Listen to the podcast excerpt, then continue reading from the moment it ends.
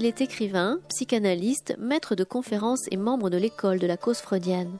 Vendredi 12 avril 2019, Gérard Wajman était invité à la librairie Ombre Blanche lors d'une conférence débat Le langage du monde en crise, autour de son essai intitulé Les séries, le monde, la crise, les femmes, publié aux éditions Verdier, en conversation avec Christiane Alberti dans le cadre du week-end Lacan.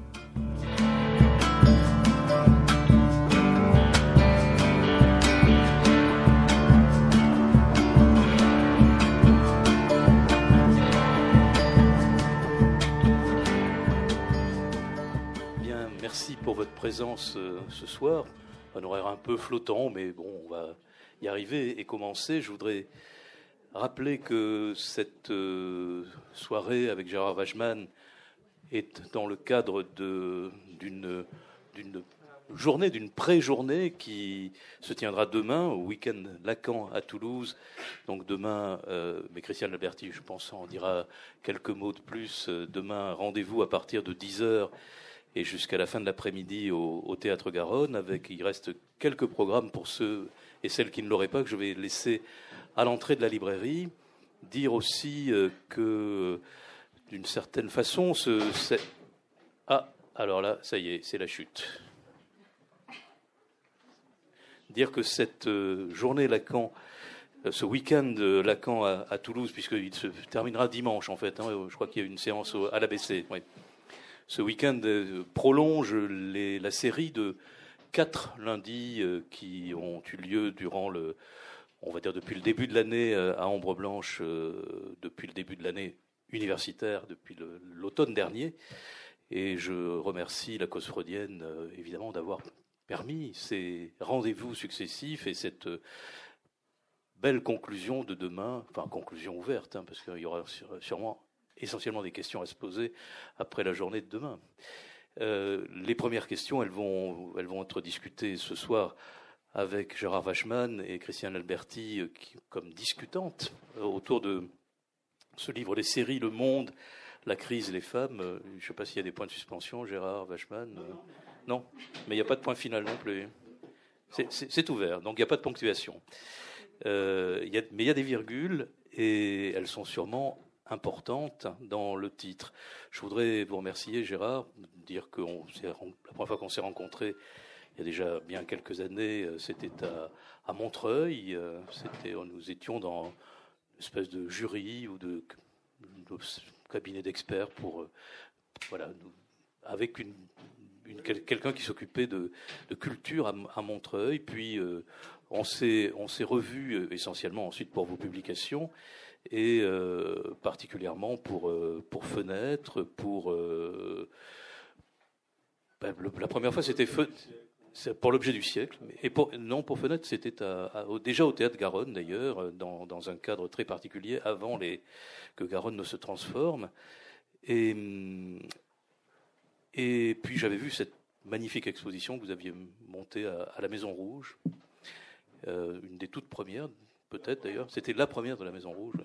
Et malheureusement, cet endroit formidable a, dû s'arrêter. Mais bon, voilà, les, meilleures choses s'arrêtent. Ça s'est arrêté. Enfin, voilà. Effectivement, s'est arrêté, oui. N'a pas dû s'arrêter. Et n'aurait pas dû s'arrêter alors.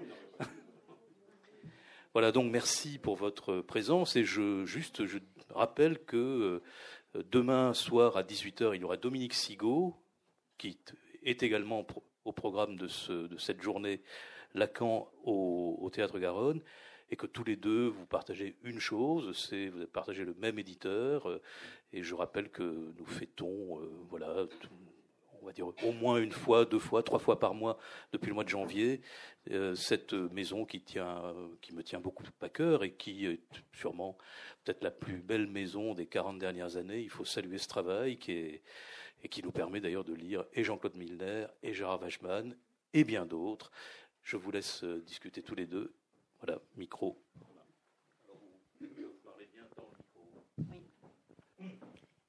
Merci euh, Christian Torel. Donc euh, c'est la librairie Ombre Blanche qui nous accueille ce soir en partenariat avec l'association de la cause freudienne Midi-Pyrénées. Donc c'est le Ce soir, c'est le démarrage, le, premier épisode du week-end Lacan, donc un week-end qui, au long de deux jours, nous propose de, discuter, de questionner le thème de l'inconscient politique. Donc peut-être que à la fin de la, de la présentation, on pourra en dire euh, quelques mots euh, euh, complémentaires. Et donc c'est dans ce contexte donc de, ce week-end Lacan et, pas simplement dans le contexte de la sortie de la dernière saison de Game of Thrones que nous accueillons euh, Gérard Wajman avec un immense plaisir. Gérard Wajman est psychanalyste et écrivain.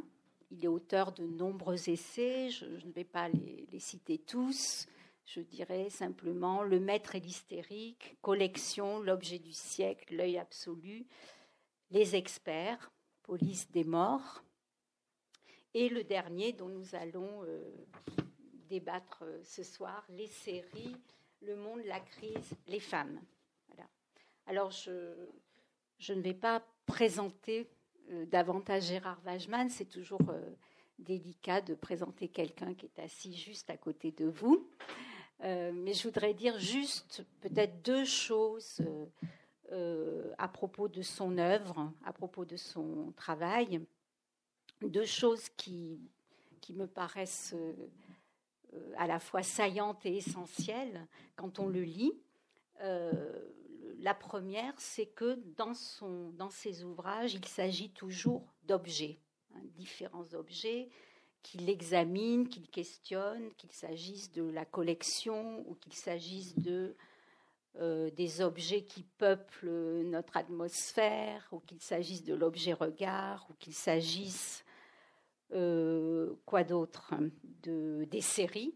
Euh, donc Gérard Wajman traite ces sujets comme des objets, ou qu'il s'agit d'œuvres artistiques, bien sûr, euh, et il les explore, euh, il les expose comme euh, un cristal. Hein. je dirais qu'il essaie de, de, nous faire apercevoir les différentes facettes de ce cristal, de nous le faire apercevoir sous les différents angles pour nous faire goûter, disons, la, la, texture, la matière, la saveur. Et il s'emploie surtout à montrer par là ce que justement ces œuvres ne montrent pas immédiatement, ce qu'elles ne rendent pas immédiatement visible. Donc il s'attache à montrer justement ce qui ne se voit pas. Et à partir de là, il montre ce que ces œuvres révèlent, euh, mettent à jour de l'époque ou de notre euh, civilisation. Donc ça, c'est un aspect, le côté objet, objectal de, de l'œuvre de Gérard Wajman. Et puis il y a un autre euh, aspect qui me paraît essentiel, qui est une, je ne sais pas comment il faut dire, une pente, un goût, une tendance euh, qui consiste à montrer que ces objets ou ces œuvres euh, concernent l'intime. Alors pas simplement parce que, enfin, selon la leçon freudienne, euh, une œuvre dit toujours quelque chose de la subjectivité de son créateur, mais surtout parce que ces, ces objets, pardon, disent quelque chose de nous. Elles disent quelque chose sur nous, elles nous parlent, elles disent quelque chose de nous, elles nous interprètent dans ce que l'on a de, plus intime. C'est au fond ce que Freud appelait nos intimités et que Lacan, lui, appelait nos petites cachotteries, hein, c'est-à-dire ce qu'on a euh, de plus intime dans notre façon d'être ou notre façon de, de nous satisfaire dans l'existence. Et donc, il me semble que ça mérite d'être euh, souligné, ce, ce goût que tu as pour euh, euh, l'intime dans, par les temps qui courent, puisqu'au fond, la séparation entre euh, l'intime et le public, ou le privé et le public, est en passe de, s'effacer. Donc, on, je me disais qu'on comprend à partir de là, quand on a ces deux, ces deux éléments qui, au fond, ne sont pas si évidents que ça à mettre en relation, l'objet et l'intime, on comprend que Gérard Wajman, il fallait qu'il soit et psychanalyste et écrivain. Euh, psychanalyste parce qu'il met à profit euh, l'art de l'interprétation, et puis écrivain parce que quand on le lit et qu'on aime le lire, il y a un style évident qui touche le lecteur. Évident, je vais peut-être juste lire un passage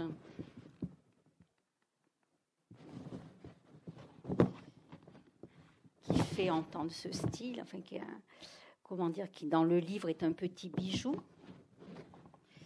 Alors je vais essayer de retrouver.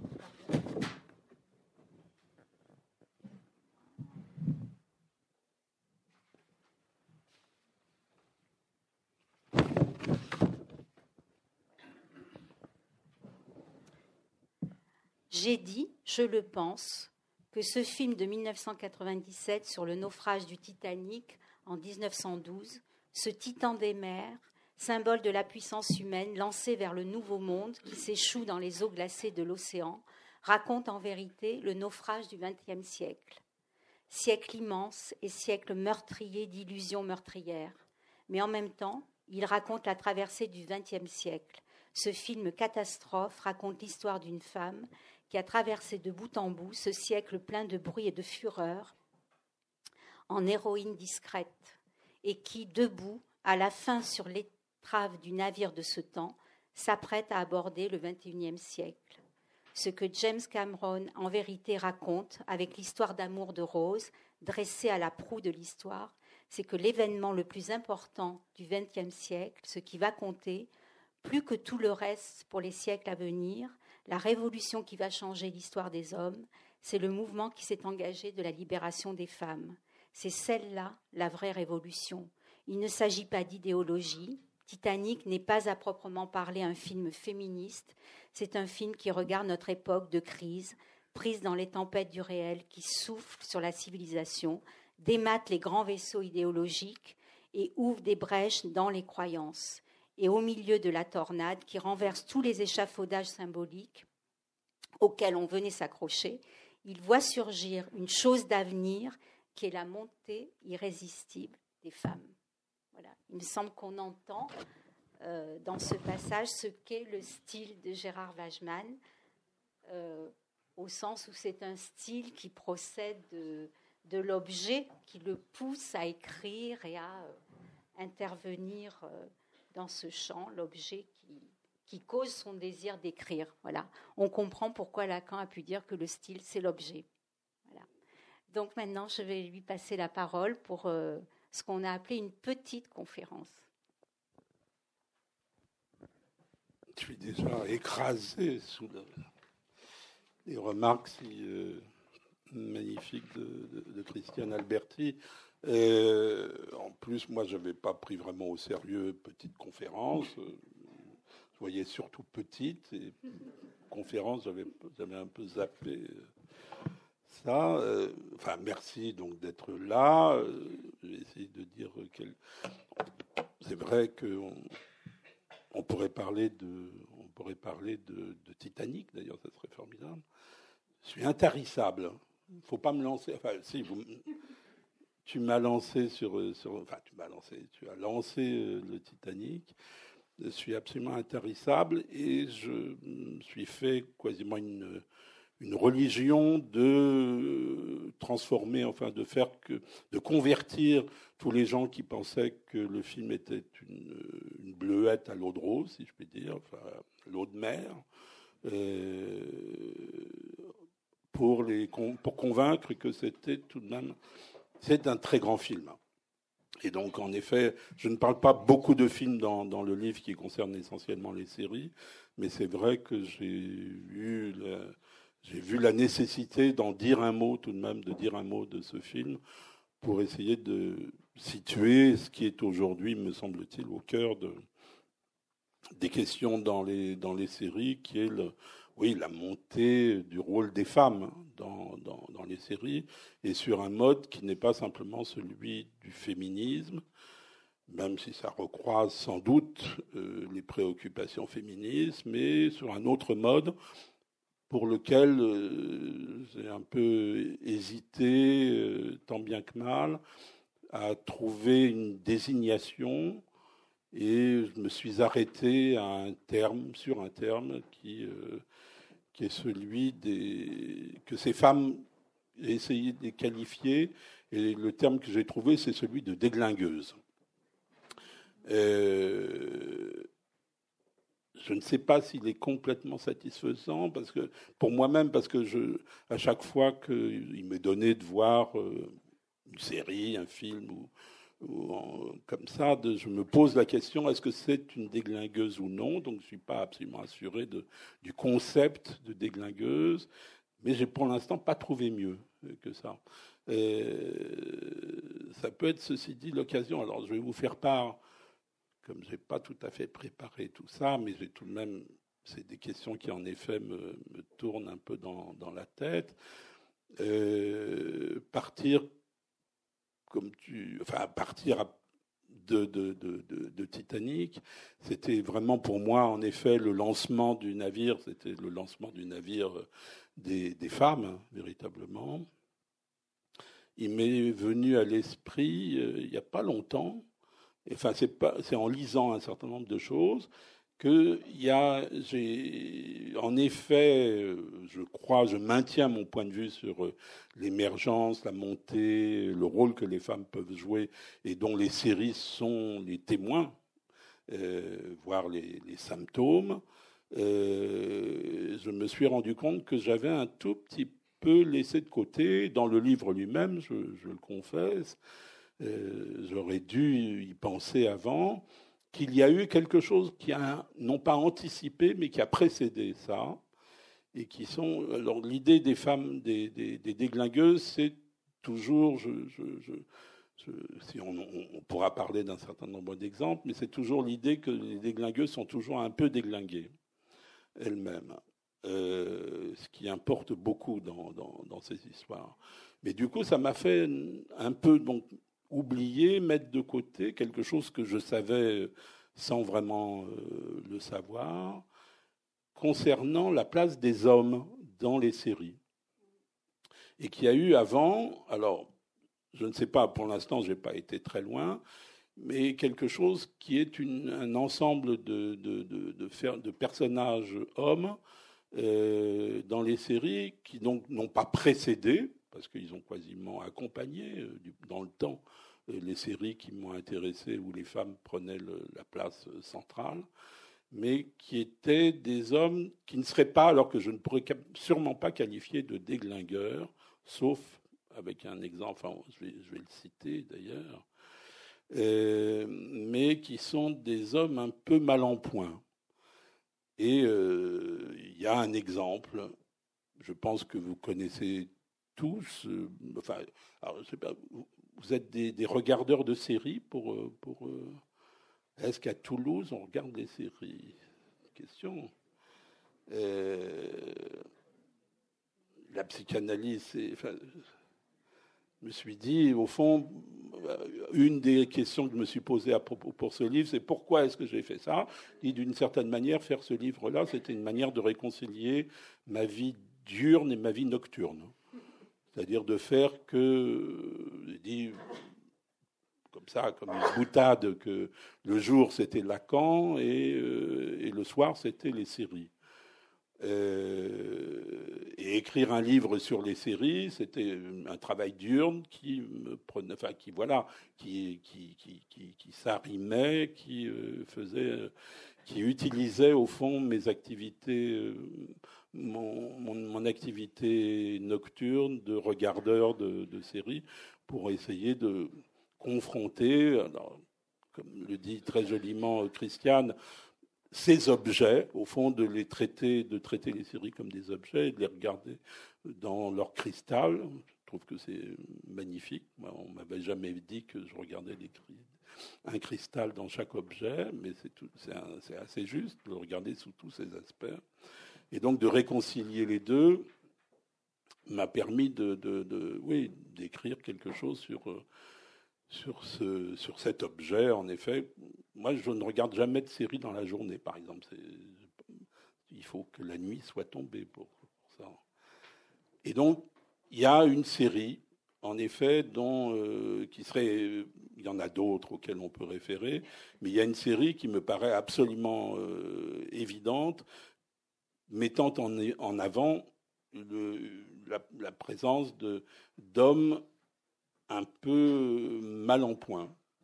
Et cette série, c'est euh, Sopranos, euh, que vous avez peut-être vu, et qui a cette caractéristique, euh, si, je ne vais pas faire le pitch de, cette série, mais la caractéristique de cette série, c'est tout de même qu'elle commence, le premier épisode de la première saison, c'est l'arrivée d'un type qui a l'air pas très en forme dans le fauteuil chez une psychanalyste.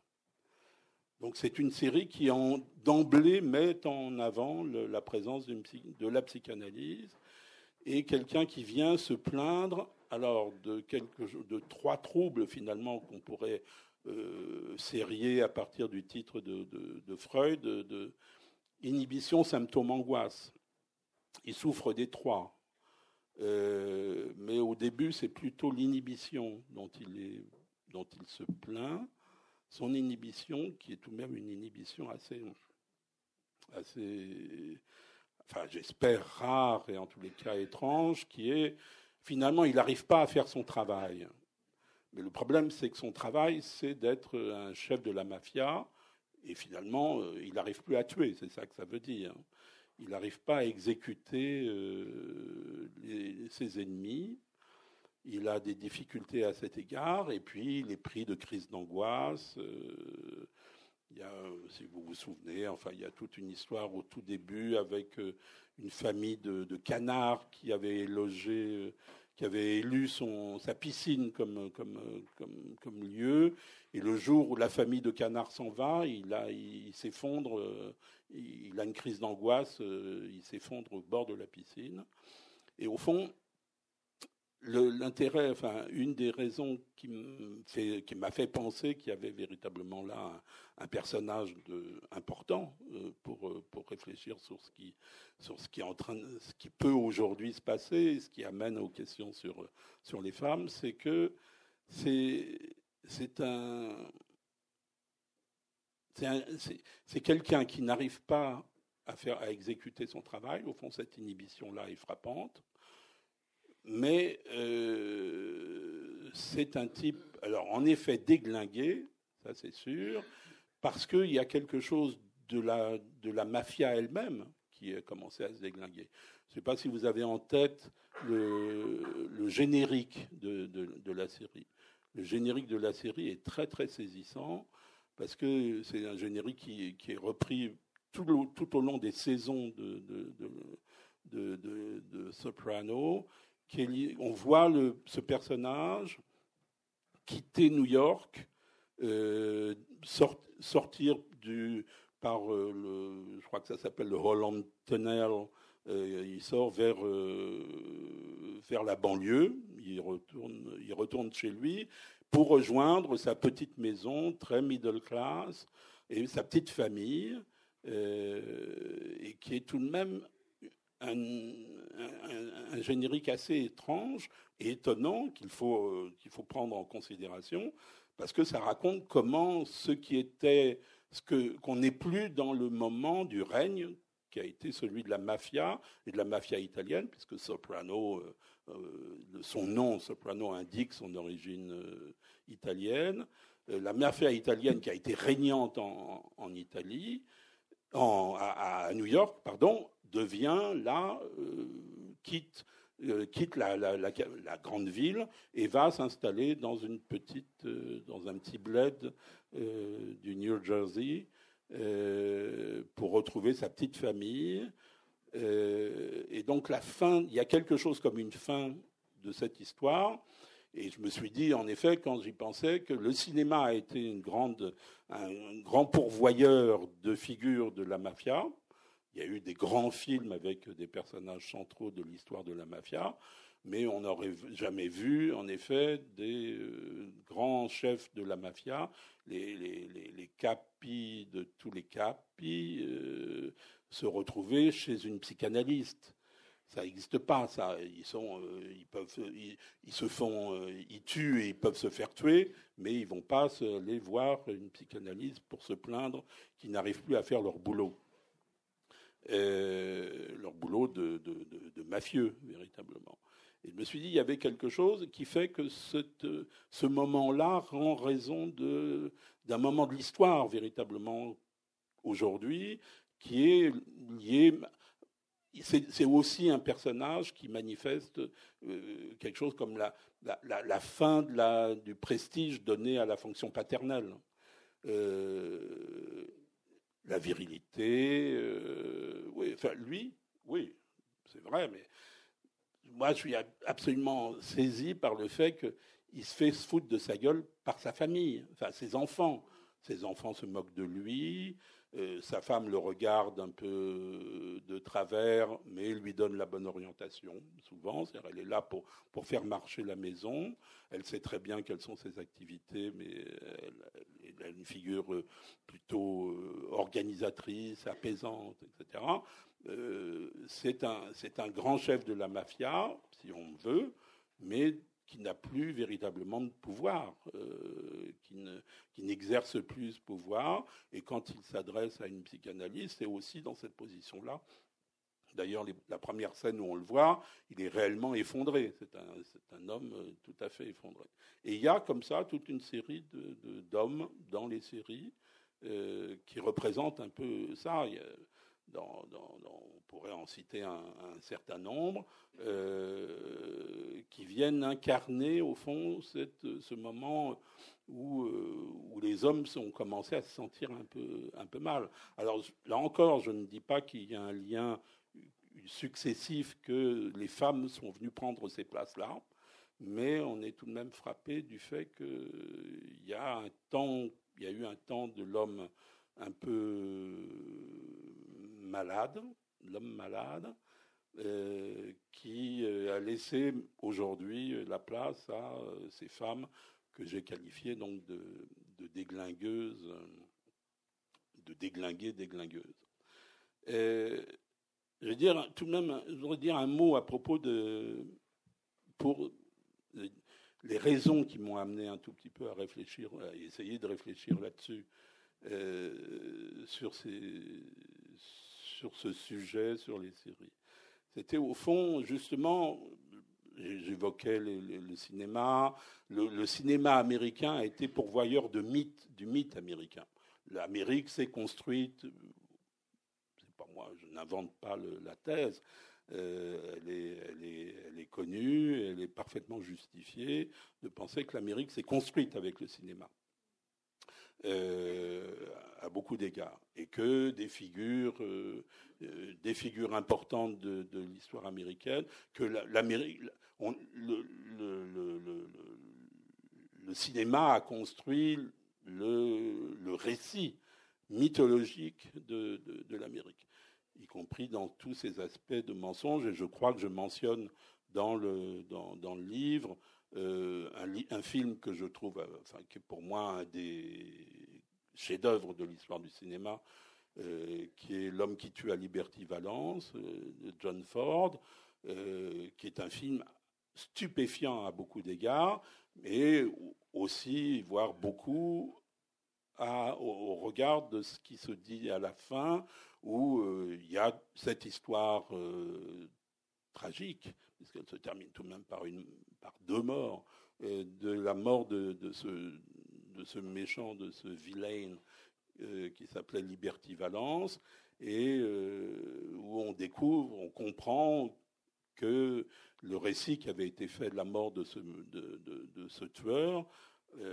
était un récit mensonger, et au fond qu'on avait construit une histoire, une sorte de mythologie de la mort de, Liberty Valence euh, qu'on avait véhiculée. Et comme on assiste, nous, à la scène où l'homme qui est supposé avoir tué Liberty Valence vient raconter qu'en fait, c'est pas comme ça que ça s'est passé. Si vous vous souvenez, je pense que tout le monde a vu ce film. Allez le voir si vous ne l'avez pas vu encore. Euh, a, il, s'épanche auprès d'un grand journaliste. Euh, et le grand journaliste, euh, et il y a un petit jeune journaliste qui est là et qui prend les notes, et le vieux journaliste, à un moment, arrête, arrête la main du jeune journaliste qui prenait les notes en lui disant Arrête, on,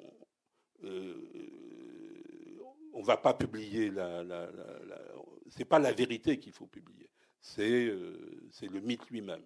Et au fond, on a un film qui raconte comment l'Amérique se construit sur, sur un mensonge et finalement aussi sur un crime. Et on sait la question du rapport, enfin, le rapport de l'Amérique et de la lutte contre, enfin, la, guerre contre les Indiens, etc., est chargé au fond de ces questions-là, jusque dans le cinéma a porté ça, jusque dans les années 60, où le cinéma a commencé à révéler justement le caractère mythologique de, cette lutte contre, contre les méchants indiens. Et donc il y a, euh, il y a cette dimension-là de appelons-la généralement mythologie euh, américaine. Et, ma question, la question que je m'étais posée, c'était au fond, euh, aujourd'hui, les mythes s'effondrent. Il y a quelque chose qui fait que ces mythologies-là, toutes les mythologies, et pas seulement celles américaines, mais toutes les mythologies viennent, viennent s'échouer. on n'y croit plus, on ne croit plus à ces, histoires-là le, storytelling, au fond, euh, est devenu la, réflexion sur le storytelling est devenue la, question au travers de quoi on interroge justement la fin de ces récits euh. Et je me suis donc la question que je m'étais posée, c'était euh, une question sur ce que j'ai appelé les formes, c'est-à-dire et si on regarde les choses du point de vue de la psychanalyse, la psychanalyse a été porteuse d'un certain nombre de formes, euh, a fait droit à un certain nombre de formes depuis Freud. Et euh, une des, enfin, les, formes qui ont pris place dans, la, dans, le discours analytique avec Freud, ce sont d'une certaine manière la mythologie, avec les références à euh, Oedipe, Narcisse, etc. Je dis d'une certaine façon parce que, comme vous le savez, ce ne sont pas des références à la mythologie que fait Freud, ce sont des références à des, des, œuvres littéraires, à des œuvres théâtrales, pour le coup, pour ce qui concerne Oedipe. Euh, il vient, il réfère à, des personnages tirés de, pièces pour essayer de se repérer dans ce, dans ce qui est la clinique analytique. Et au fond, de donner des repères, essayer de donner des repères euh, aux analystes à partir de, ces constructions-là. Et puis, il y a une autre forme qui est le roman. Euh, la psychanalyse a, euh, d'une certaine manière, il y a la psychanalyse. Freud est un contemporain. La, psychanalyse freudienne est contemporaine de la construction du roman, d'une certaine manière. le, le névrosé, les sujets en général racontent leur vie, au fond, celle qui consiste dans quelque chose qui peut s'appeler, qu'on peut tenir pour une forme euh, romanesque. Et euh, Freud a construit, d'une certaine façon, oui, la psychanalyse sur, quelque chose qui tient à une référence euh, au roman. Il y a, je ne sais pas si vous connaissez ça, euh, en tous les cas, c'est accessible sur Internet. Je ne sais pas si on les a republiés. Il y avait une revue euh, publiée à l'école normale supérieure dans les années, fin des années 60, dont euh, Jacques-Alain Miller était l'animateur essentiel. Il y en avait d'autres. une revue qui s'appelait Les cahiers pour l'analyse il y a un numéro, alors je dirais que c'était le numéro 7 ou 8, je ne sais plus, euh, qui s'est appelé, qu'ils avaient titré euh, Du mythe au roman. Et euh, il y a dans ce, numéro, il y a des choses tout à fait passionnantes. Et il y a un petit texte de présentation qui est un texte qui a été signé par Jacques-Alain Miller et François Regnault, euh, qui euh, essaye de, comme ça, de tracer au fond le chemin. Qu'est-ce que c'est que ce chemin qui va du, mythe, du mythe au roman Et le chemin, il est celui-ci, euh, en gros. Le, mythe suppose une causalité irrationnelle.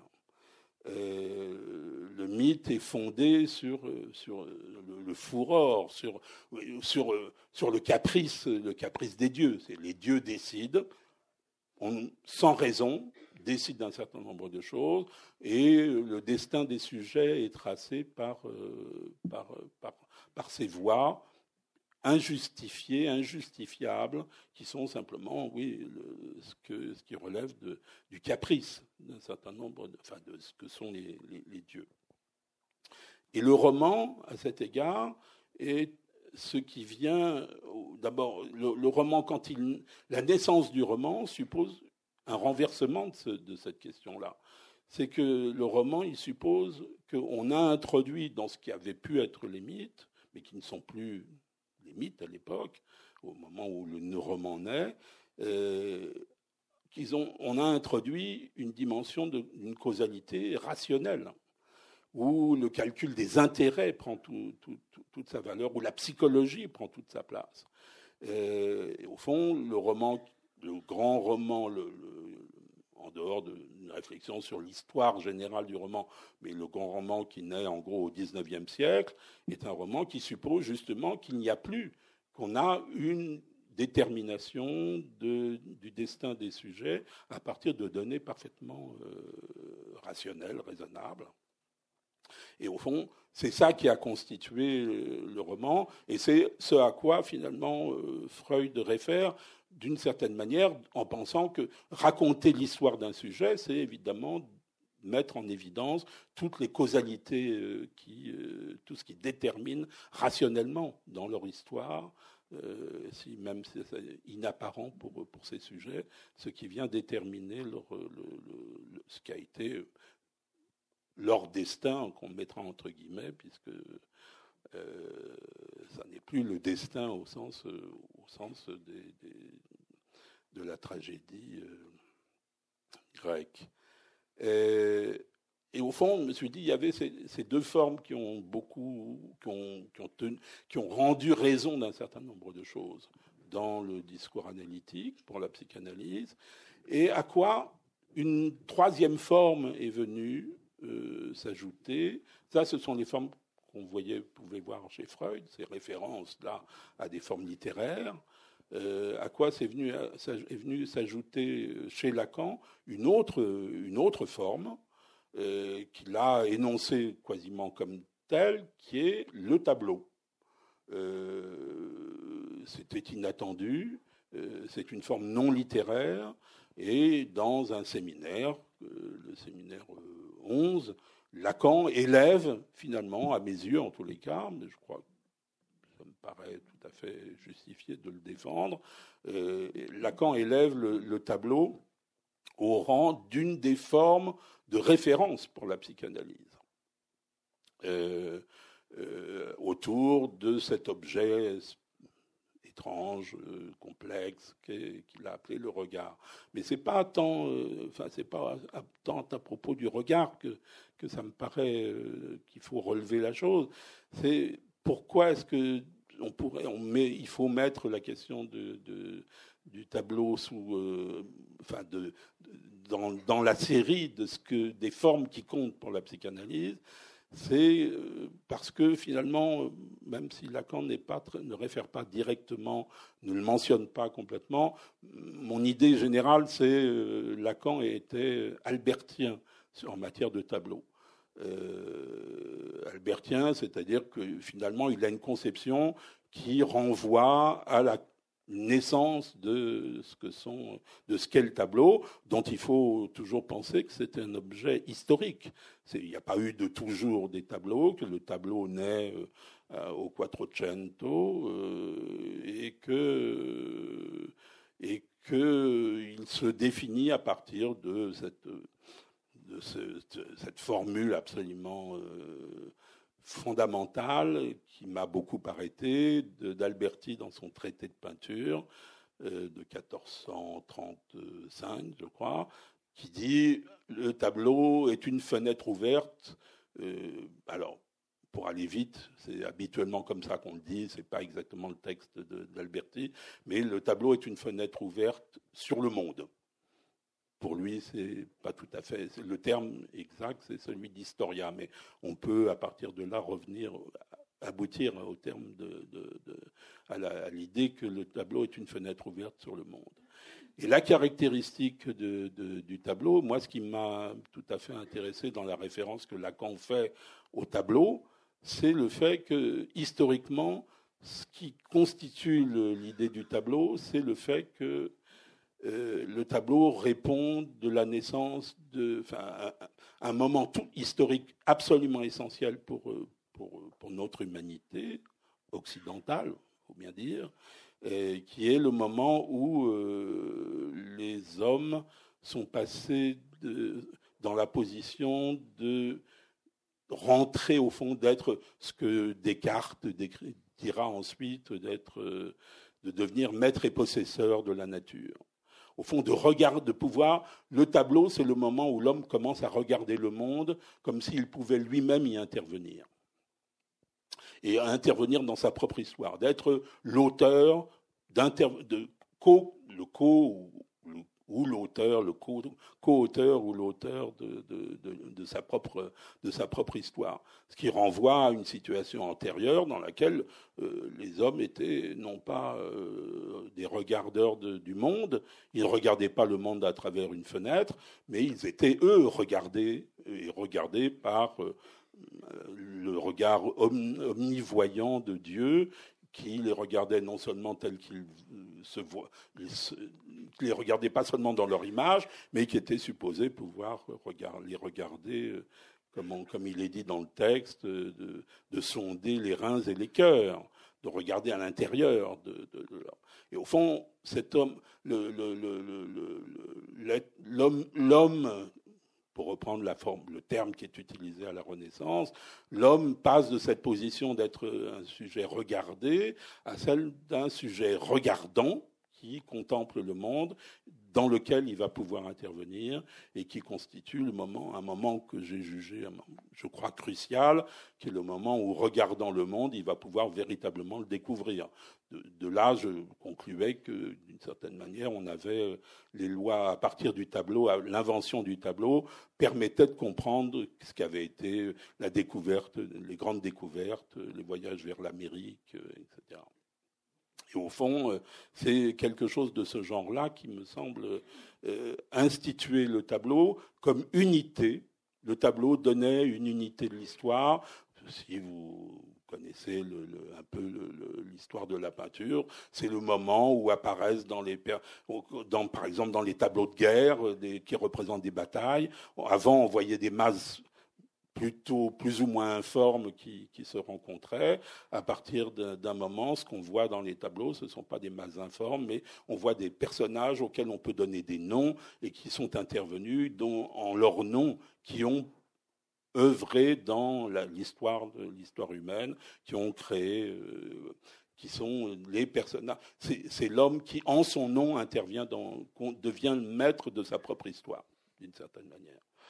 Et donc, il y a quelque chose qui me semble, dans le tableau albertien, tout à fait essentiel à, penser, euh, comme un moment d'unité. Et l'histoire elle-même, enfin l'histoire au sens de, l'histoire universitaire, enfin du travail des historiens, a été changée par la naissance du, tableau, où euh, la manière même de faire l'histoire a, été modifiée euh, à ce moment-là je renvoie, je me suis beaucoup appuyé euh, sur ces sujets-là, sur, euh, le travail de, cet historien d'art euh, magnifique qui était Daniel Arras.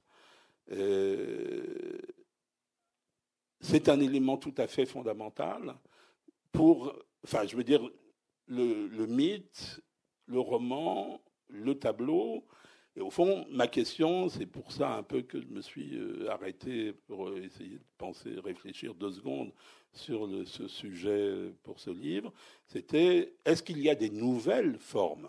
Est-ce qu'il y a une nouvelle forme qui a pu, des nouvelles formes ou au moins une nouvelle forme qui a pu naître? Et au fond, mon hypothèse de départ, c'est celle-là, c'est que la série, la série telle qu'on la connaît, la série télévisée, est d'une certaine manière la nouvelle forme qui est venu aujourd'hui euh, rendre raison de ce monde. Et justement, à la différence de ce qu'est le tableau, qui était une manière de donner le monde dans son unité et de permettre de, sa, maîtrise, au fond, euh, la série est le témoignage de quelque chose comme euh, le, fait que le monde ce que, recoupe le terme de, de, crise, que ce monde en crise est un monde disjoint, un monde immaîtrisé, un monde dans lequel justement on n'a plus affaire à cette unité, où on n'a plus euh, le, maître. Euh, il y avait, le tableau était aussi une référence à la question de la maîtrise. le 1 fonctionnait et la série, par définition, est une, forme qui se manifeste dans euh, la division, dans la fragmentation et rend raison aussi au travers de ça de, de, l'éparpillement de, de, notre de que quelque chose s'est effondré, que quelque chose a changé dans, dans, ce monde, et que la série est d'une certaine manière, si le, tableau que je citais était la forme qui a correspondu à l'idée d'une unité de, l'histoire humaine, euh, la série pour donner euh, un pendant à ça, la série, ce serait la forme qui vient rendre compte de,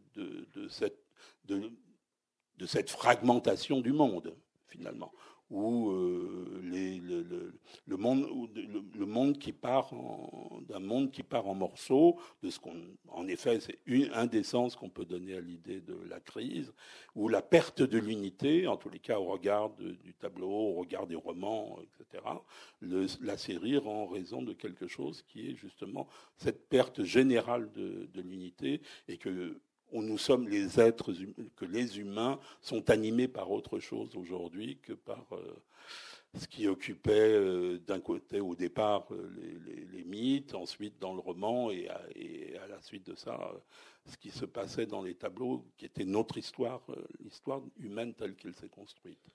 Et donc la série rend, j'élève la série, enfin, au sens de toutes les séries auquel on peut référer aujourd'hui, l'idée que la série rend raison du monde tel qu'il est aujourd'hui.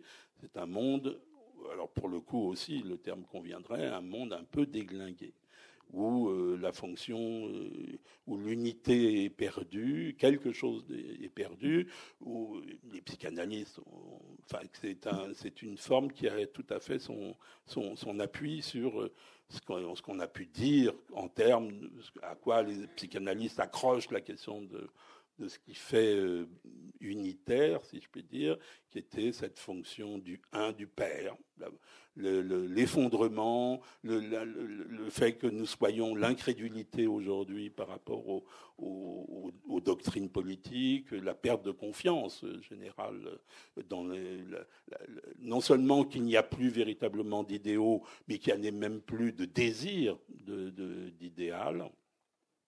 Que tout ça s'effrite et que c'est ce que les séries euh, racontent. Pour l'essentiel, bien entendu, je, ne suppose pas que toutes les séries parlent de ça. Mais ce que j'entends, moi, par série, c'est précisément ce qui compte de ça. Il y en a un certain nombre, tout de même, un nombre suffisamment important pour pouvoir euh, défendre euh, cette idée. Bon, on, peut. Euh, moi, j'aimerais bien que, vous fassiez, oui, quelques remarques tout de même euh, là-dessus. Est-ce que, euh, par rapport à ce point là où tu, enfin, tu développes longuement dans, dans le livre que justement, c'est n'est pas une crise dont on pourrait attendre la sortie de la crise, mais c'est vraiment la crise, que, que, que, toute la civilisation est tramée dans, dans la crise finalement.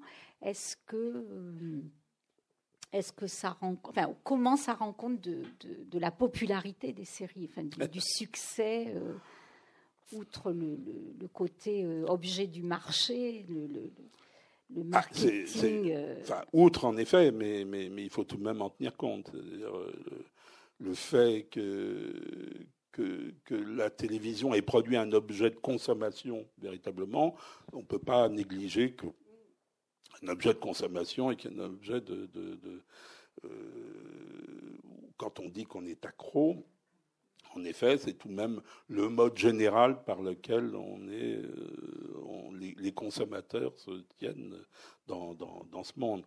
Euh, est-ce que ça, on peut au-delà de ça rendre raison de, de, ce qui fait le succès En effet, qu'est-ce qu'on regarde? Qu'est-ce qu'on regarde quand on regarde des séries ben, c'est tout même une question parce que est-ce qu'on se pose la question, par exemple, qu'est-ce qu'on regarde quand on regarde quand on va au cinéma, par exemple euh, Qu'est-ce qu'on alors évidemment, le cinéma suit, quelque chose aussi. Moi, j'étais très frappé. Euh, ne parlons pas du cinéma en général, parce qu'il y a plein de films de toutes sortes, euh, mais j'étais évidemment frappé de la fin des, Le cinéma témoigne aussi de la fin des héros, c'est-à-dire comment y compris euh, les, super-héros euh, se cassent la figure euh, tout le temps. Il y avait, il y avait on ne peut pas les citer puisqu'ils sont tous, ils sont tous affectés par quelque chose qui est le héros ne tient plus. Il y avait l'homme araignée, j'adorais ça quand il commence à se casser la vie, ben, j'ai adoré puisque la question de la chute m'avait beaucoup euh, occupé pendant, m'a occupé, continue de m'occuper d'ailleurs à certains moments. Euh, il accrochait plus. Euh, il accrochait plus, il tombait et il avait, il se retrouvait avec son petit costume ridicule chez, sa chez sa tante, enfin je sais plus comment c'est qui. Bref, euh, il y a quelque chose en effet. James Bond, enfin il y a un des derniers James Bond était absolument mais irregardable parce que c'était, on voyait à, la fin, je sais plus comment il s'appelle celui-là, où on voyait à la fin brûler la maison euh, familiale euh, d'origine en Écosse, etc. les, les héros se sont cassés la figure. Alors, est-ce que c'est ça qu'on va voir dans, au cinéma, je, ne sais pas, la fin des héros. Euh, est-ce que c'est ça qu'on voit dans les, dans, dans, les séries? Qu'est-ce qui, nous, qu'est-ce qui nous arrête dans les séries? C'est en effet, enfin, on peut, enfin, il y, a, y, a, y, a, y aurait beaucoup de réponses. Donc la question est de savoir est-ce qu'il y en a une qui permet de rendre compte de, de ça? Je ne sais pas. Euh, Parce que d'un côté, euh, tu, tu dis qu'elle témoigne de la fin des récits, des grands récits, ou même du récit de, l'histoire tout court, presque individuelle. Euh, et en même temps, ben, le fantasme ou la fiction, pour chacun, ça reste intact finalement. Donc, qu'est-ce, que, qu'est-ce qui touche finalement le spectateur Oui. Le téléspectateur? Euh, oui, c'est vrai que ça marque la fin des récits, parce que j'étais frappé, euh, on, est, on ne peut être que frappé par le fait. Alors là, on annonce la fin de la dernière saison de Game of Thrones, dont je ne suis, j'ai pas été très attentif à, cette série, mais bah, sans doute à un moment, je vais regarder un peu plus, un peu plus près. Euh, la question se pose, enfin, j'imagine tout le monde se pose cette question de savoir comment ils vont réussir à finir. Parce que une des questions des séries, ce qui est très frappant, c'est que le caractère euh, fragmentaire du, récit euh, amène à peu près toujours au fait que les fins sont au moins décevantes.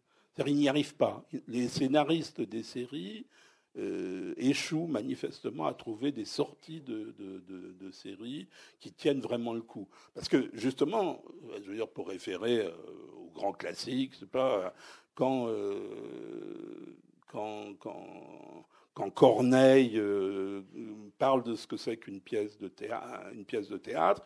Sa, sa, conception explicitement, c'est une pièce de théâtre, ça doit avoir un début, un milieu, une fin. Là, on est dans des histoires qui, ont, oui, qui ont des débuts, ça, à peu près, qui ont des milieux euh, qui vont dans tous les sens pour l'essentiel et qui ont pour en général qui n'ont pas de fin.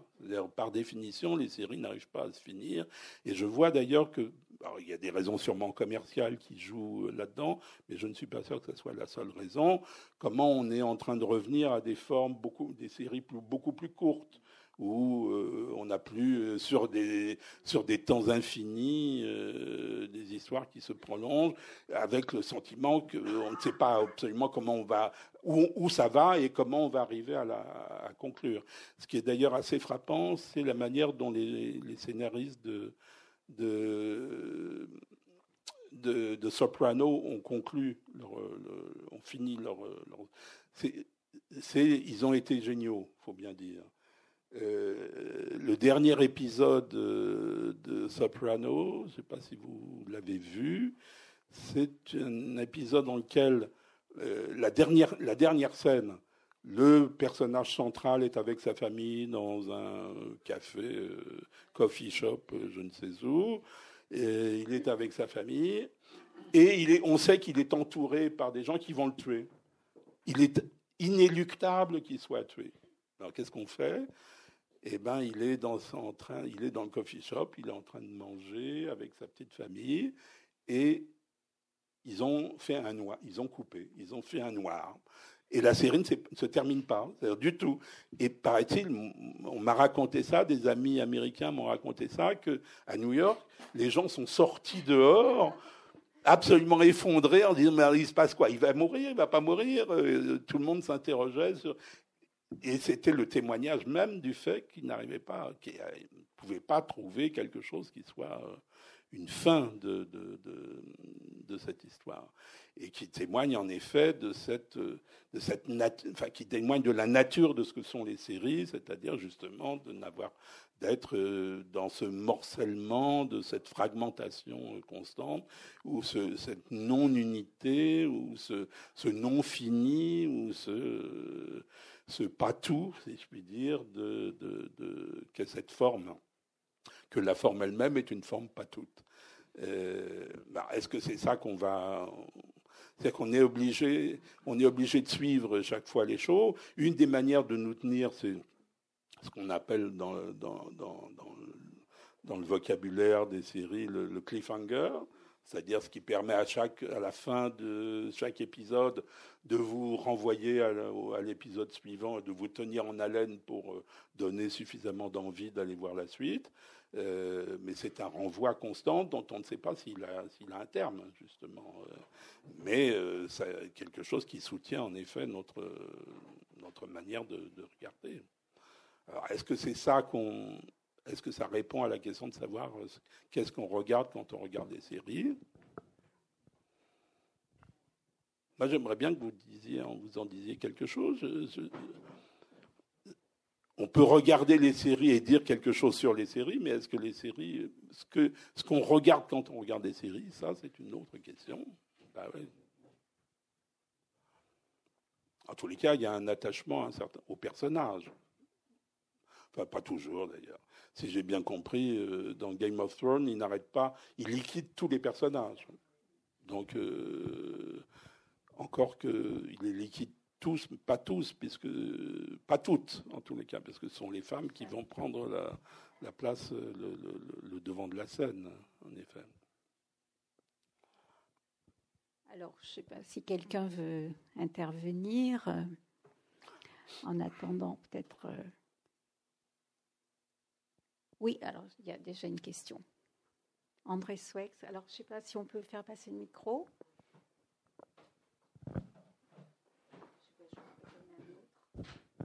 Non.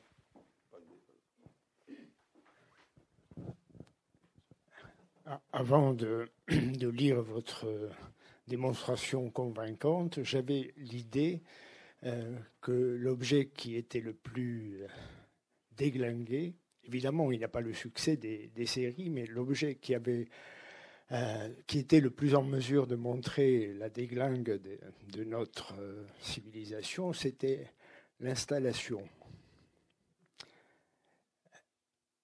Qu'est-ce que vous en pensez? C'est un esprit très euh, délié.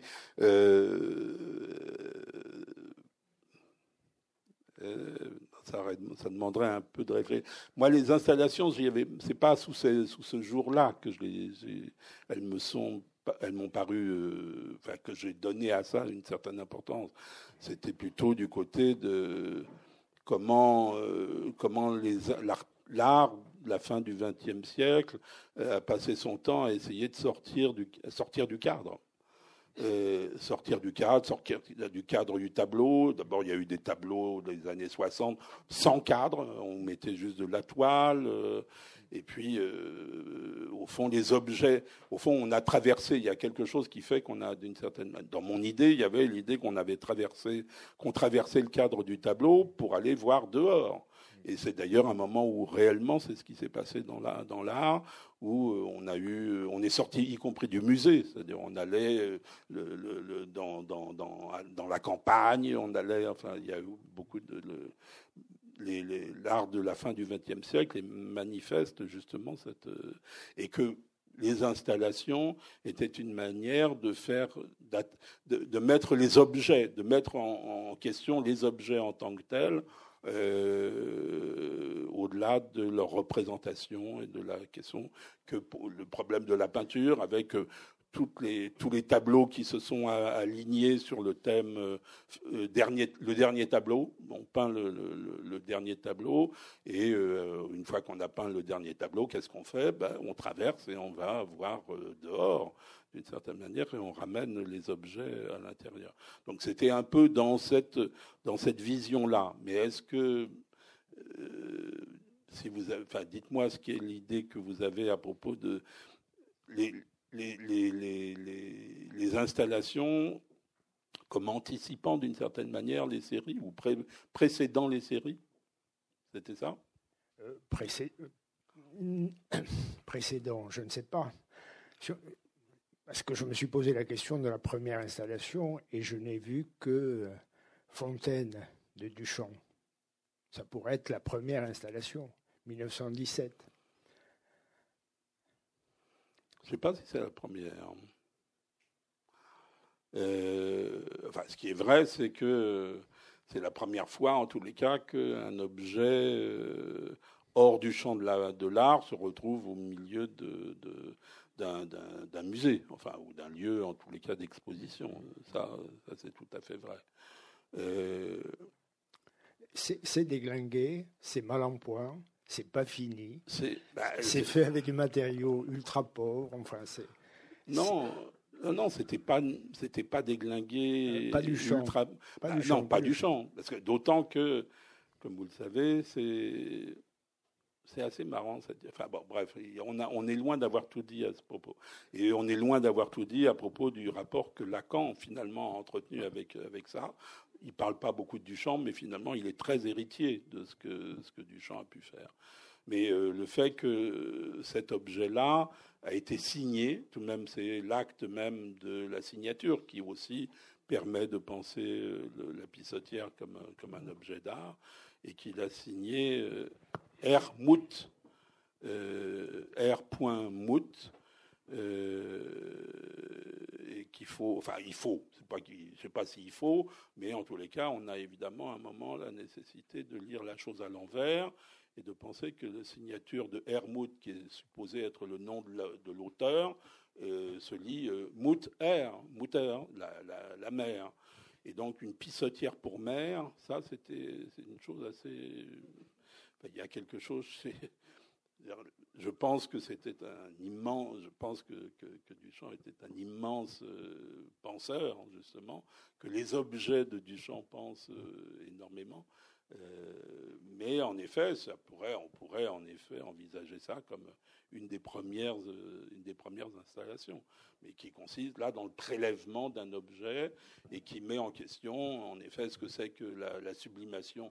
C'est tout de même, il fait ça alors c'est ouais, 17, vous avez raison, euh, au moment où Freud, lui, élabore des théories sur la, sur la sublimation.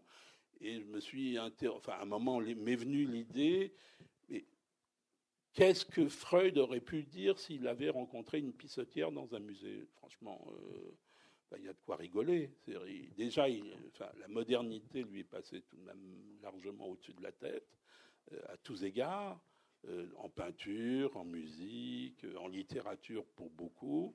mais il n'est pas de Freud n'est pas un type de l'époque de, de, Duchamp. Il a, il a, fallu attendre Lacan pour avoir un psychanalyste à la hauteur, si je puis dire, de, ce qu'a été la création du Champienne. Euh, quand je disais qu'il est passé à côté de Freud, c'est même le cinéma. On n'a pas d'exemple de Freud parlant de cinéma, comme s'il n'y avait jamais, il a jamais été. Qu'est-ce que ce type euh, Il vit tout de même jusqu'en jusqu'en 39. Et il n'y a, pas un moment qui est tout de même un moment absolument fondamental, euh, non seulement de naissance, mais on a des chefs-d'œuvre à tant et plus du cinéma et il n'y a pas été. Euh, il m'énerve. Euh, euh, mais ça ne dit pas ce que vous disiez à propos de, l'installation comme anticipant la série. Bon, d'accord. J'ai le micro, j'en profite du coup. Euh, euh, sur votre question, finalement, vous avez déjà certainement, euh, j'ai pas lu le livre, mais pensé à pas mal d'éléments de, réponse quand vous posez la question qu'est-ce qu'on regarde quand on regarde une série? Je me disais quand même que jusqu'à il n'y a pas si longtemps, il y avait un rendez-vous. C'est-à-dire que c'était une diffusion hebdomadaire. Il y a quelque chose qui vient de se transformer avec les, plateformes en ligne telles que Netflix, etc. C'est-à-dire que on fait ce qui s'appelle le binge, donc on, peut regarder 12 épisodes d'affilée si on a envie. Et, là aussi, ça dit quelque chose certainement, comme vous dites, de la série en tant qu'élément euh, de lecture du, monde. Et à ce titre, je, me posais la question. Euh, il y a l'influence commerciale, c'est-à-dire que effectivement une série, elle peut s'arrêter net le jour où euh, l'audience finalement est, plus bonne, mais on remarque quand même, comme, comme à d'autres titres dans ce qui se passe en ce moment dans la société, où si le public, les, fans, les fans hardcore, comme on dit, euh, sont là, il peut y avoir quand même soit une saison supplémentaire, soit un épisode qui vient conclure. Donc, euh, je, dis, je trouve que voilà votre, euh, votre proposition là indique quand même quelque chose d'une lecture, en tout cas, qui, moi me parle. Hein, C'est vrai. Et je me tiens pour un regardeur de fond, si je peux dire, des séries. Mais euh, je ne suis pas de ceux qui euh, passeront euh, trois jours à regarder la série en totalité. Et j'avoue que j'ai aimé beaucoup, c'était le moment où j'en ai, j'y étais le plus sensible. J'ai aimé beaucoup quand il y avait 24 heures. J'attendais, c'était un épisode par semaine. Je crois que c'était un épisode par semaine. Et dans mon souvenir, ça passait le jeudi. Et à un moment, j'ai annulé tous les rendez-vous du jeudi soir. Allez, il y avait 20, euh, la première saison. Oui. Enfin, oui, je crois. Oui, peut-être. Euh, et j'adorais ça. J'adorais d'attendre le moment où. Le fait qu'on puisse les voir euh, d'affilée avec le côté binge, en effet, binge viewing de, des séries, c'est pas je suis pas absolument je suis pas je suis pas de ce, de, ce, de cette pratique là c'est pas du tout ce qui me ce qui me tente. Mais vous avez raison de mentionner en tous les cas le fait que les éléments beaucoup d'éléments commerciaux quel que soit le type de commerce dont il s'agit, interfèrent pour rendre raison de. On crée un nouvel épisode, une, on va euh, introduire un nouvel élément, on va, on va poursuivre, euh, on va faire une, nouvelle saison, euh, etc., alors qu'on n'envisageait pas forcément. c'est vrai que ça joue un, grand rôle dans la manière dont les séries se développent, mais qui témoigne aussi du fait que que la série n'est pas une unité.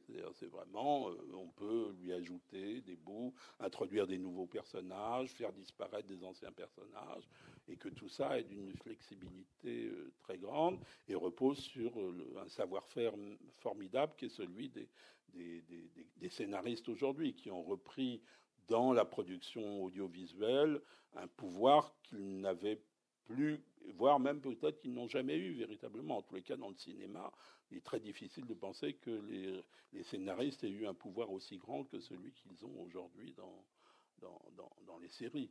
Alors que Hollywood a voulu à certains moments euh, aller chercher les plus grands écrivains de, l'époque et les faire travailler sur des films. Ça pas été, le, résultat n'a pas été absolument probant.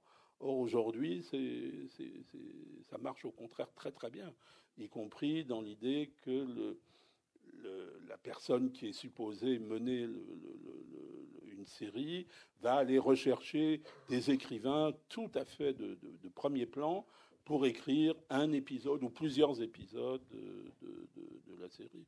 Euh, enfin, il y, a plein d'écrivains aujourd'hui qui travaillent sur, sur, qui ont été sollicités pour travailler sur des séries, ce qui est tout à fait une question, au point que je crois à un moment, je, risque l'idée que, ce qui fait, ce qui plairait pas euh, au directeur de cette librairie, mais euh, qu'il y a d'une certaine manière la possibilité de penser que la série viendrait euh, non pas remplacer, mais enfin prendre une, place par rapport, c'est une nouvelle forme romanesque, en effet.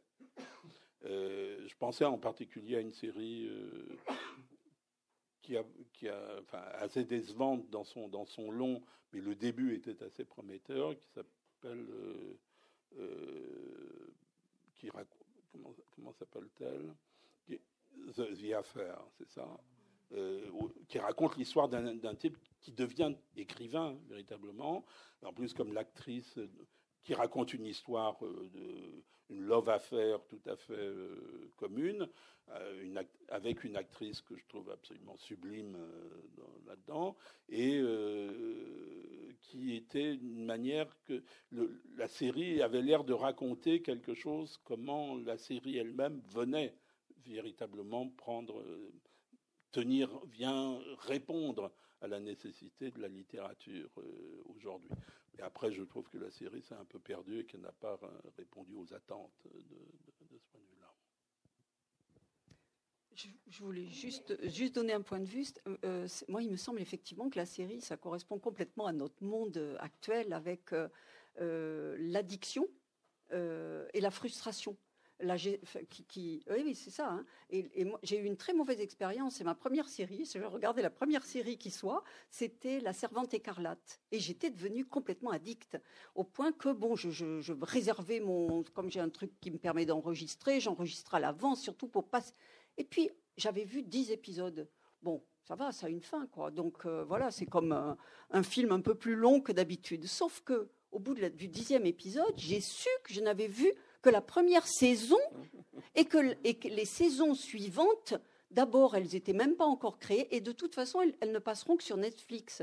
Et donc, euh, à partir de là, moi, ça a été terminé. J'ai jamais plus regardé une série parce que je me suis dit, mais c'est à vous rendre dingue, quoi. Donc, soit il faut s'abonner à Netflix, ce que je ne ferai pas, euh, soit, euh, soit bon, ben, j'ai abandonné ma, servante écarlate et j'irai voir du côté de l'écrivaine qui s'appelle Margaret Atwood. Et mhm. puis, si je veux ma suite, ben, j'irai la lire, quoi. Hein. Voilà, mais, mais c'est vraiment ouais, c'est l'addiction que ça crée, ça c'est clair. C'est comme la société de consommation on est toujours en train de chercher euh, un produit qui va nous satisfaire, mais au fond, la frustration, elle reste toujours. Donc, on, en cherche un autre. Et ça. Oui, enfin, vous vous êtes sevré vous-même. Ah, je me suis sevré, oui, ça c'est clair. oui, je me suis sevré. Comme euh, ben, ça, m'avait fait le même effet avec euh, la série.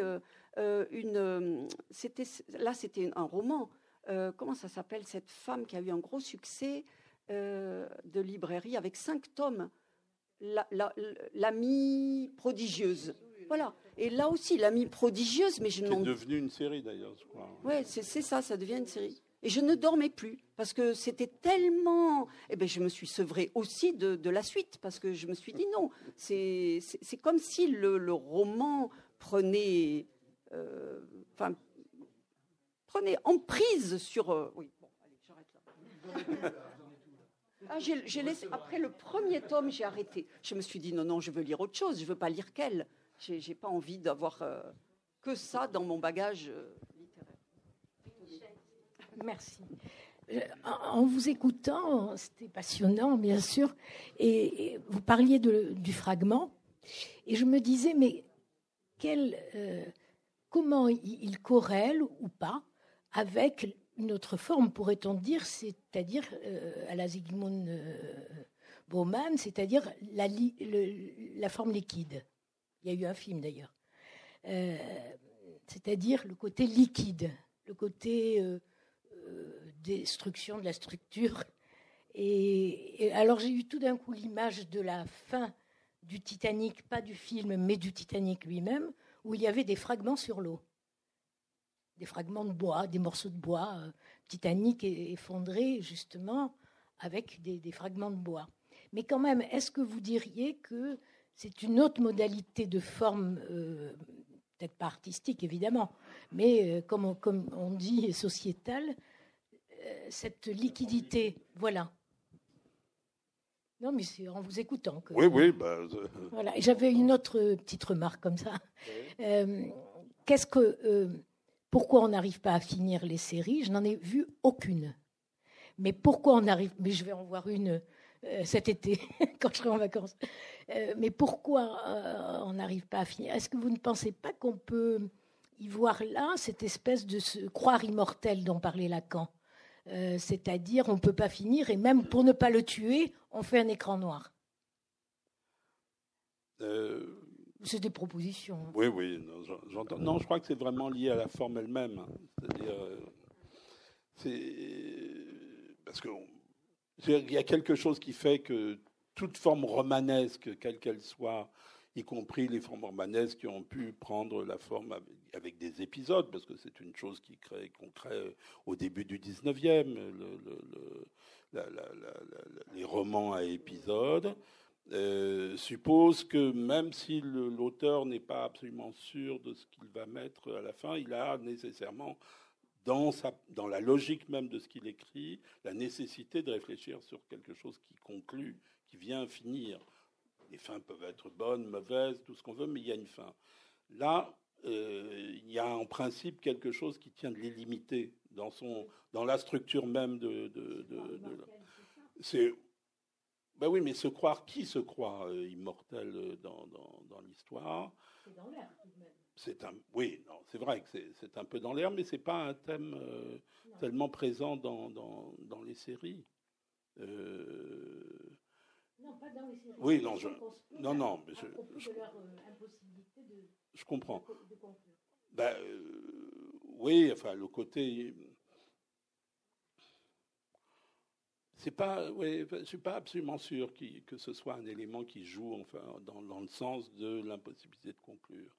Il y a quelque chose qui tient. À, il y a, il y a, ça ne capitonne plus du tout. C'est-à-dire, ça donc on a une, poursuite de, la chose qui tient, alors qui peut se décrire sous la forme du parcours d'un objet. C'est-à-dire, ce sont les objets qui deviennent, qui euh, la métonymie des objets, le grand mouvement des objets qui vient, se, qui se déplace et qui suppose qu'en dehors de leur destruction finale qui peut euh, survenir, euh, il n'y a rien qui fasse arrêt de, ce mouvement. Oui, c'est vrai. Pardon? Eh bien, euh, pas toutes. le, côté de l'infinitude, c'est vraiment le côté de l'infinitude. Euh, si, moi si. Mais euh, vous parliez des, femmes comment?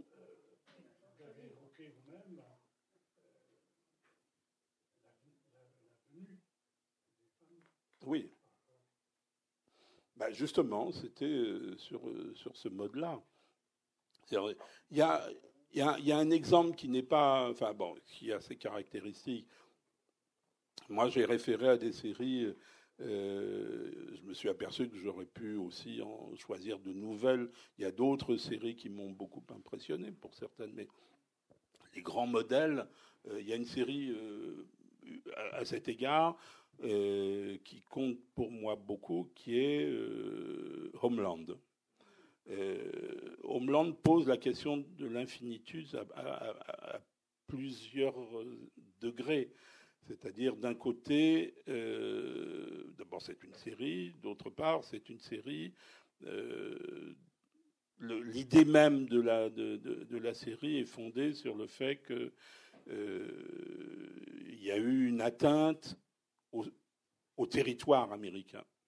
Le, le, 11 septembre, on mesure, enfin mal, je suis pas sûr, je crois qu'on mesure tout de même un peu quel a été le traumatisme que le 11 septembre a, constitué pour, pour, pour l'Amérique, pour les, pour, les, pour les Américains, euh, qui n'ont jamais, c'est la première fois qu'ils sont atteints sur leur sol puisqu'ils ont participé à de nombreuses guerres. Si on c'est pas on laisse de côté, mais il y a un autre statut à donner à la guerre civile au 19e. Mais euh, la Première Guerre mondiale ou la Seconde sont des guerres que les Américains ont menées en dehors du lieu des États-Unis et euh, où ils n'ont jamais été atteints ni par les Japonais ni euh, par les Allemands d'un côté et de l'autre de, sur l'Atlantique, du côté de l'Atlantique ou du côté du Pacifique. Euh, le traumatisme qui est intervenu ensuite, qui est celui de la guerre du Vietnam, qui est un traumatisme terrible aussi pour l'Amérique, c'est d'avoir été vaincu. C'est une Amérique battue, ce qui n'avait jamais été, ça ne leur est jamais été, jamais arrivé, mais ils n'ont tout de même pas été atteints sur leur territoire. Mais euh, l'importance de la guerre du Vietnam, euh, évidemment, tout le monde a pris, euh, peut prendre la mesure de ce que ça a été pour, euh, pour, pour l'Amérique. Et l'Amérique nous a produit aussi, a produit tout ce qu'il fallait en matière, en, particulier de cinéma. Le cinéma américain a rendu compte incroyablement de ce qu'a été le traumatisme de la guerre de, la guerre du Vietnam. Mais le 11 septembre introduit autre chose qui est comment non seulement, donc d'une part, le sol américain est atteint, donc quelque chose de l'intégrité de, des États-Unis est, touché, et d'autre part, elle est touchée par, c'est ce que l'histoire raconte dans la série, elle est touchée par un Américain. Finalement, c'est ça le, non pas, c'est pas lui qui, intervient au moment des, tours jumelles, mais l'histoire raconte comment un type qui a été une victime, supposément, qui a été prisonnier en Afghanistan, euh, un prisonnier américain en Afghanistan, revient aux États-Unis, et d'un côté, ce retour est considéré comme la naissance d'un héros, c'est-à-dire on a un nouvel héros qui arrive, un nouvel héros américain euh, qui vient et auquel on veut confier y compris une fonction euh, ministre. Enfin, on veut l'élever à une fonction quelconque dans, dans l'administration euh, américaine.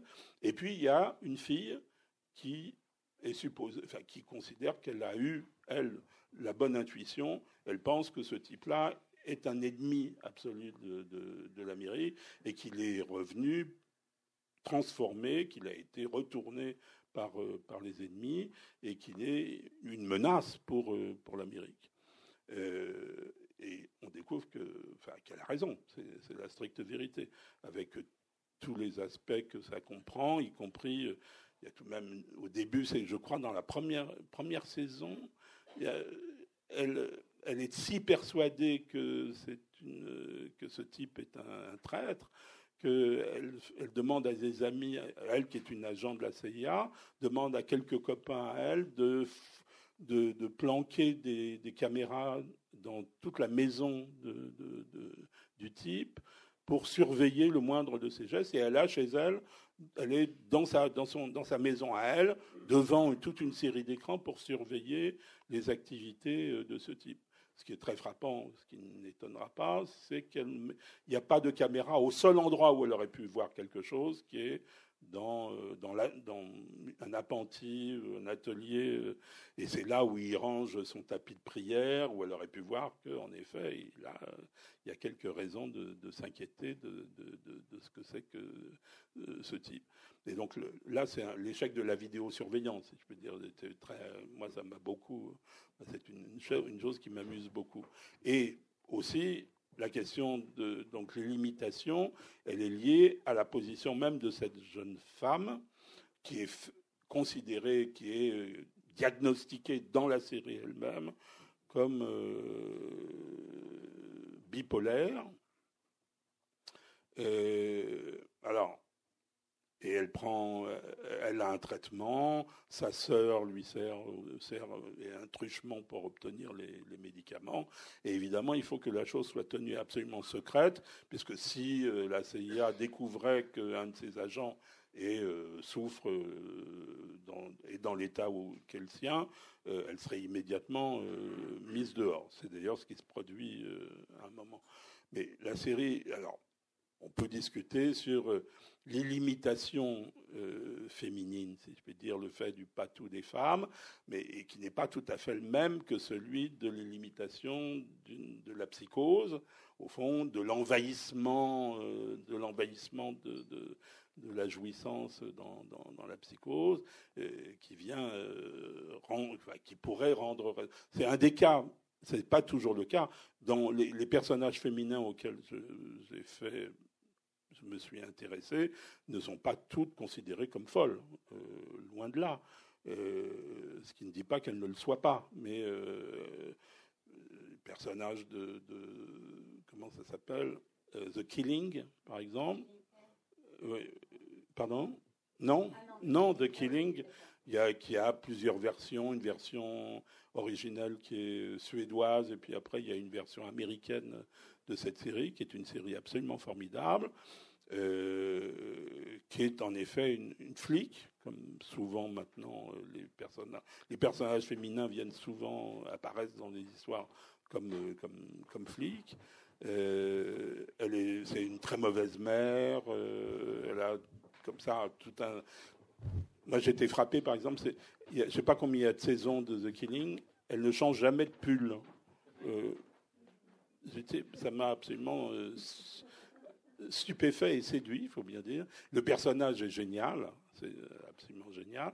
Et c'est une, flic formidable. Elle, euh, elle, mène les enquêtes avec, euh, profondément avec un, et avec un grand succès. dans, Homeland, elle est elle-même considérée comme, comme folle, mais avec des scènes qui laissent, extraordinairement bien pensée, dans laquelle, par exemple, le moment où elle va être découverte par services, ses propres services et son patron de la CIA comme étant euh, extrêmement atteinte, c'est le moment où elle est chez elle, où elle, a, recouvert les murs avec euh, des papiers de couleurs différentes, où elle a reconstitué le réseau. Enfin, elle pense qu'elle a réussi à trouver la solution sur les réseaux qui, menacent l'Amérique. Et tout le monde considère que c'est le moment où elle est la plus délirante, le moment, un maniaque le plus intense mais où son, le, le, le, type qui est son chef direct dit mais en fait c'est là où elle a, en fait elle a trouvé la vérité. Donc c'est le moment où elle a l'air la plus folle que en vérité on considère qu'elle a mis la main, le doigt sur, sur, sur la solution euh, question. Donc on a à la fois ce lien à un pays atteint euh, dans, son, dans, dans, dans, son intégrité et tout ça en jeu autour à partir de la présence d'une femme euh, qui est l'héroïne dans, cette histoire et qui est elle-même euh, assez désintégrée, euh, il faut bien dire. Bonsoir. Moi, je voulais poser comme question, quel est votre point de vue sur le fait que c'est dans la série que convergent de nouvelles formes de récits actuellement?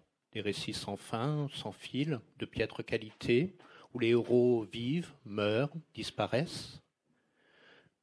Et de ce fait, le contenu, si on en fait une abstraction, le métamodèle des séries rend la chose très vivante et très proche euh, de ce qu'on est.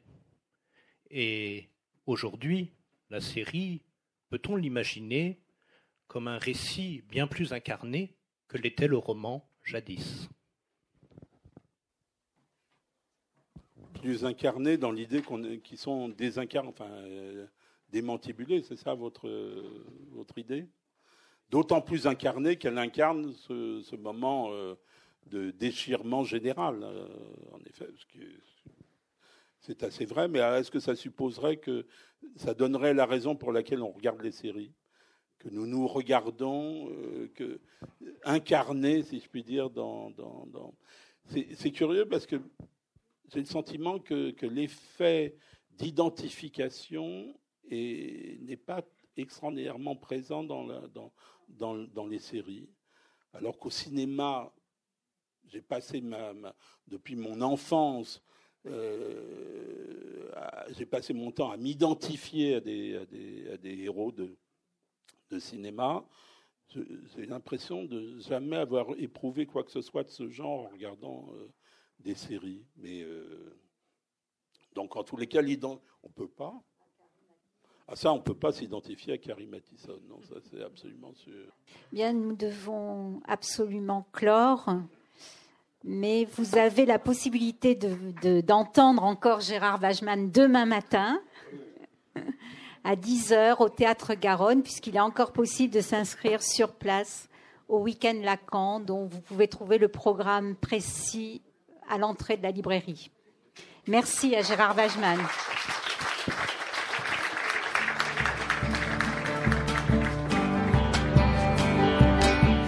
Vous avez pu écouter une conférence débat avec Gérard Wajman autour de son essai Les séries, le monde, la crise, les femmes aux éditions Verdier, en conversation avec Christiane Alberti, enregistré à la librairie Ombre Blanche vendredi 12 avril 2019 dans le cadre du week-end Lacan.